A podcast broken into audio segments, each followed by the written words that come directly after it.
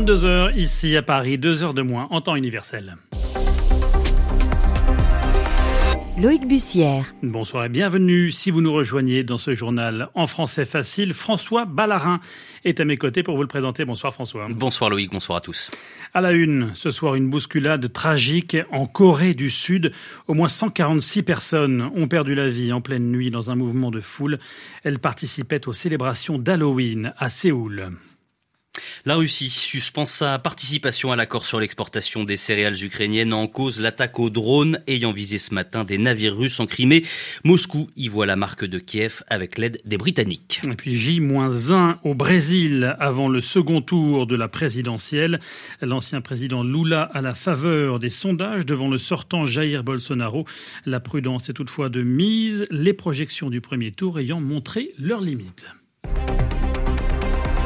Le journal. En français facile. Et tout d'abord ces célébrations d'Halloween qui tournent au drame à Séoul. Au moins 146 personnes euh, sont mortes, je le disais à l'instant, 150 autres blessées selon le dernier bilan. Toutes participaient, comme des milliers d'autres personnes, aux célébrations d'Halloween dans le quartier d'Itaewon. Il s'agissait des premières dans le pays depuis euh, la pandémie de Covid-19. Le grand nombre de victimes est dû au fait que beaucoup de gens ont été piétinés, expliquent les pompiers de Séoul qui ajoutent que le bilan pourrait encore s'alourdir. Le président sud-coréen Yoon Suk-yeol a demandé de préparer les hôpitaux à accueillir les blessés. L'autre grand titre de ce journal, c'est la Russie qui suspend sa participation à la mise en place de l'accord sur les exportations de céréales depuis l'Ukraine. On l'a appris euh, ce soir. Selon Moscou, c'est la conséquence de l'attaque aux drones présumée de ce matin sur la flotte de la mer Noire à Sébastopol. Une attaque que la Russie impute à Kiev avec l'aide d'une unité britannique. Les précisions de Julien Colling. C'est par la voix de son ministère de la Défense que la Russie a annoncé son retrait de l'accord céréalier après que le ton soit monté tout au long de la journée. Compte tenu de l'acte terroriste mené par le régime de Kiev et assisté par des agents britanniques, la Russie suspend sa participation aux exportations depuis les ports ukrainiens, je cite, car selon l'armée russe, ce sont donc des agents de la marine britannique basés dans la région de Mykolaiv qui auraient préparé l'attaque aux drones de ce matin sur Sébastopol, une opération qui aurait visé la flotte de la mer Noire dont des navires censés sécuriser les corridors d'exportation. Et les autorités russes n'en restent pas là puisqu'elles accusent cette même unité britannique d'avoir participé à l'attentat contre le pipeline Nord Stream 2 fin septembre. De son côté, le toujours très offensif ministère des Affaires étrangères russe a assuré que la Russie se préparait à fournir des preuves de cette implication devant l'ONU en dénonçant le refus occidental d'une enquête conjointe sur Nord Stream 2. Pour rappel, aux alentours de 4h30 du matin, neuf drones auraient attaqué le port de Sébastopol avant d'être détruits par les systèmes antiaériens de la ville. La Russie affirme qu'un seul navire a été légèrement touché, alors que les médias ukrainiens parlent de trois navires russes endommagés. Julien Colling, Moscou, RFI. Et ce soir, Washington accuse la Russie de se servir de l'alimentation comme d'une arme. Les Nations Unies, de leur côté, appellent à tout faire pour préserver l'accord sur les exportations de céréales ukrainiennes, un accord dont elles soulignent, je cite, l'impact positif pour l'accès à l'alimentation de millions de personnes à travers le monde. Non loin de là, en Ukraine, non loin de l'Ukraine, pardon, en Pologne, les autorités vont faire appel aux États-Unis pour construire la première centrale nucléaire du pays. Les travaux devraient débuter en 2026 pour pouvoir mettre en route les premiers réacteurs dans 10 ans. Un moyen pour la Pologne de s'affranchir, c'est-à-dire de se passer en partie du charbon, le charbon qui fournit 70% de l'électricité au pays dans une période justement où les prix de l'énergie ont explosé, Martin Chabal. Cette centrale nucléaire est un investissement très attendu d'une partie de la population polonaise. Leur production d'électricité dépend à 70% du charbon et la guerre en Ukraine a perturbé les importations. Et cet hiver, les prix grimpent en flèche, les Polonais payent leur électricité 20% plus cher comparé à l'an dernier. Alors la Pologne s'est tournée vers son allié américain pour construire une nouvelle centrale et diversifier son mix énergétique. Un partenaire de plus en plus stratégique pour Varsovie depuis le début du conflit en Ukraine. Alors le gouvernement n'a toujours pas dit où sera construite cette centrale nucléaire, il se pourrait qu'il choisisse la ville de Rochevo au nord de la Pologne sur les côtes de la mer Baltique. Avec la centrale nucléaire américaine et le parc éolien offshore et photovoltaïque prévu dans la région, cette petite ville pourrait générer 12% des besoins en électricité de la Pologne. Mais sur place, de nombreux habitants s'opposent à ce projet qui s'implanterait au milieu de la campagne polonaise. Elle serait construite dans une zone Natura 2000, protégée par les lois environnementales de l'Union européenne. Martin Chabal, Varsovie, RFI.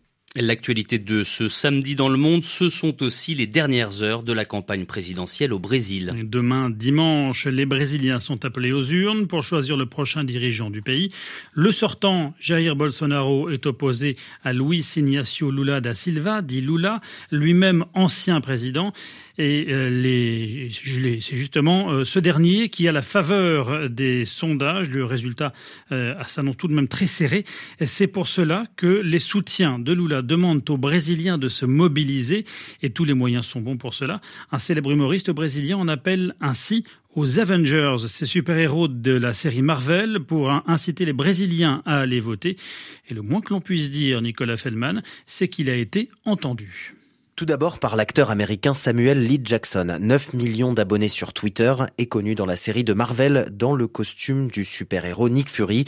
La fin au Brésil n'est pas une fiction, écrit Samuel Lee Jackson en portugais dans le texte, mais on peut en venir à bout Écoutez nos frères, poursuit-il, et votez dimanche. Très vite, le message a inondé les réseaux sociaux brésiliens, si bien qu'à leur tour, d'autres acteurs super-héros à l'écran des films de Marvel y sont allés de leur poste pour voler au secours de la démocratie.